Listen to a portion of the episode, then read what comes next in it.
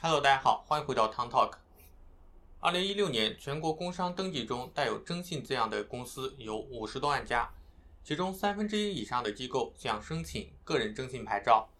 近三分之二的机构想做企业征信。大数据风控征信公司的兴起始于二零一三年互联网金融的火爆，尤其前两年网贷平台、网贷金融机构在线获客的需求暴增，各类金融机构赚得盆满钵满。传统银行也看得眼红，开始在网上拓展零售客户。自2016年开始，互联网银行、网贷平台多靠大数据风控，做既不需要抵押，也没有贷款用途限制的现金贷，迅速做大规模，由此催生了基于大数据应用的线上精准获客和风控体系。在网上获取客户有一个关键问题，就是如何做风控。比如传统银行遇到很大的问题，就是网上发信用卡时。很多客户没有央行的征信报道，即信用百户，主要是八五后、九零后和三四线城市的人，导致传统的银行评估方法无法评估这类客户。大数据风控征信公司应运而生，百融、同盾科技、吉奥聚合、聚力信、量化派等都是业内风头较为强劲的大数据公司，颇受资本吹捧，均在谋求 IPO。那么这些大数据风控公司的数据是从哪里来的呢？你的个人信息又是如何被交易的呢？今天就和大家一起聊一聊。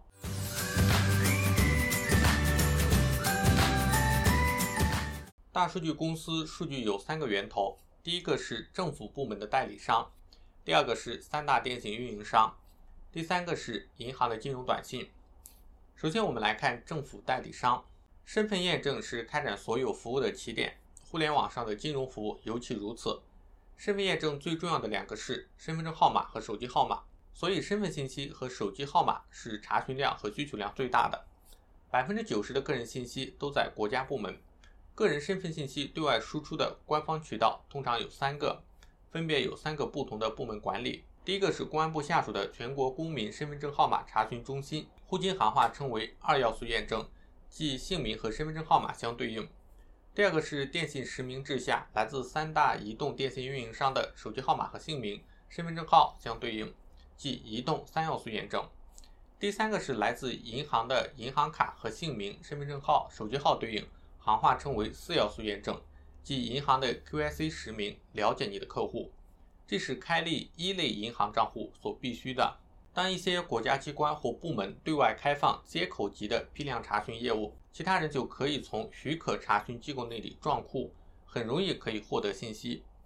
撞库是门槛很低的技术，黑客甚至可以利用部分互联网用户多家网站同一个用户名密码的习惯，去试探别的网站数据库。身份证查询中心是事业单位，对外正式授权身份验证服务的有八家代理商。业内号称八大金刚，除了正通公司有证监会监管，其他七家并不受金融监管。成立于二零零一年的国政通，定位于中国数据服务运营商。成立初期主要负责建设运营中央政府门户网站。二零零四年开始转向防欺诈服务，整合公民身份信息、教育、学历信息、工商企业信息等权威数据资源，建立防欺诈服务平台。国政通二零零四年开始与身份证查询中心合作，在与查询中心合作的十二年中，国政通累计的公民身份数据约有九亿人，包括姓名、身份证号，而且大部分含身份证的官方照片，相当于第二个身份证查询中心。二零零七年左右，国政通和查询中心签订六年的深入战略合作协议，并给查询中心支付了预付款，买断未来几年的结算。相当于每年支付给查询中心上千万元的服务费。二零一二年，国证通和查询中心谈了超低的结算价格，批量查询一次零点一元。根据查询信息的不同，国证通对外零售的查询价格是一元至五元一次不等，其他代理商的批发查询价格根据业务量零点四元到零点五元一次不等，甚至更高。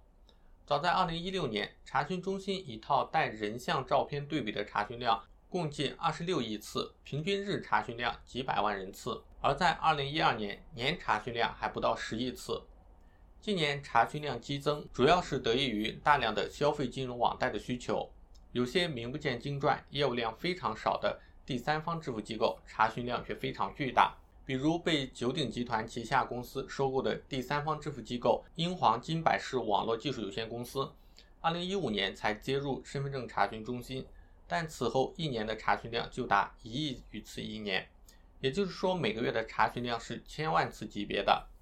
而占支付市场额百分之九十的两大支付巨头支付宝和微信支付，约五千万多次的查询量。这家公司是支付宝和微信支付查询量的两倍。易宝支付、汇付天下、京东旗下的网银在线、拉卡拉的查询量和他们的支付量也不成正比。这几家支付机构的月查询量基本上都是在百万量级的，这相当于一家大型银行每个月信用卡申请的查询量。如果仅仅就支付业务本身的开户需求而言，每个月十万次的查询量已经足够了。所以问题的关键是，这些第三方支付机构在替谁查询身份证信息？身份证查询中心对所有的合作伙伴都要求不能留存数据，不能二次应用。但事实是，所有的合作伙伴都留存了，而查询中心并没有技术手段去检查。我们再来看看三大电信运营商。大数据公司吉耀聚合能提供包括移动三要素在内的手机用户的个人敏感信息。吉奥聚合给客户的运营数据报价单包括来自三家运营商的。移动三要素验证、手机号码缴存状态、手机在网状态、地理位置、在网时长、月欠费总额查询、常用联系人验证等敏感信息的核验。近年来，三大运营商面临微信的威胁，通话时长总量大幅下降，世代转型。运营商依托海量的用户，成立大数据征信公司，与业界拓展合作范围，实现大数据价值变现。说白了就是公开贩卖用户数据。三大运营商并不会自己去做大数据的生意。中国移动旗下的试金石、中移在线，中国电动旗下的天翼征信、号码百事通，中国联通旗下的联通宽带等，几乎都可以对外提供手机话费缴存状态、手机在网状态、地理位置、在网时长等信息的查询，也是这几家运营商系的公司来进行大数据业务。这些运营商系的公司几乎不提供任何的公开报价单，多以熟人引荐和同业推荐的方式合作。自从网络安全法出台后，这些公司的价格只会在签署的协议中体现，服务报价完全是垄断暴利。其中，联通和电信相对便宜，按照使用量对应阶梯价格，基础的身份信息与电话号码的匹配验证服务大概每次在五六毛钱到八九毛钱之间。而中国移动的报价要贵百分之五十左右。一家中等规模的互联网金融机构，如果每天有一万次的查询，仅三要素的验证就要花费一万多元，一年就要给电信运营商贡献四百万元。第三个源头是金融短信的泄露。金融短信的泄露就是从现在人们已经不经常使用的手机短信。联动优势科技有限公司提供的数据清单目录包括。个人开户银行张数、借记卡账数、信用卡卡龄、账龄、近三个月到一年的账动笔数、输入账总金额、银行卡消费总额、当前余额、手机号入网年限、手机号是否实名等，这些数据其实都是来自于银行发送给个人的短信详单。对于网贷平台而言，这类信息是评估网贷最有价值的数据。这个数据是银行的，银行是不会向外泄露的，因为是违法的。手机短信也属于敏感的个人信息，运营商也不会对外提供。那么数据到底是从哪里来的呢？联动优势成立于2003年，由中国移动和中国银联发起成立，两者各占联动优势百分之二十的股份。联动优势是国内最大的短信群发服务代理商，代理银行短信群发，即银信通服务。联动优势对外宣传的资料称，联动优势是全球最大的金融信息服务提供商。二零一六年短信发送量一千一百多亿条，其客户涵盖了银行、基金、证券、保险等行业。银行业主要包括大部分的国有银行、二十一家全国商业性银行和部分城商行。在中国移动的短信代理商中占据最大的市场份额。实际上，联动优势不仅能提供中国移动的相关短信群发数据，还有电信和联通的。联动优势之所以能够拿到三家运营商的短信数据，与其关联公司北京创世麦道科技有限公司有关。创世麦道成立于2009年，为企业提供三家运营商的短信群发服务，有十余万家客户，包括政府机构、互联网商业企业、金融、保险、银行、物流等。联动优势在2016年被海力美达收购，海力美达的董事吴英也是创世麦道的董事长，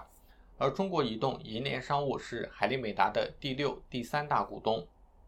联动优势将这些从运营商那里获取的银行短信数据加工之后，将金融有关的信息，比如银行发给客户的交易信息，卖给金融行业有风控需求的公司以及其他贷款催收部门。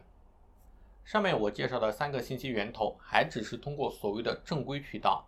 另外还有大量的爬虫公司，分分秒秒不停的在网络的各个角落里抓取我们每一个人的信息。下一期和大家一起聊一聊。披着大数据羊皮的网络爬虫公司，下一期和大家聊一聊披着羊皮的网络爬虫公司如何成了数亿规模的网络黑产。感谢各位花费宝贵的时间观看，如果你喜欢我的视频，欢迎点赞订阅，我们下期再见。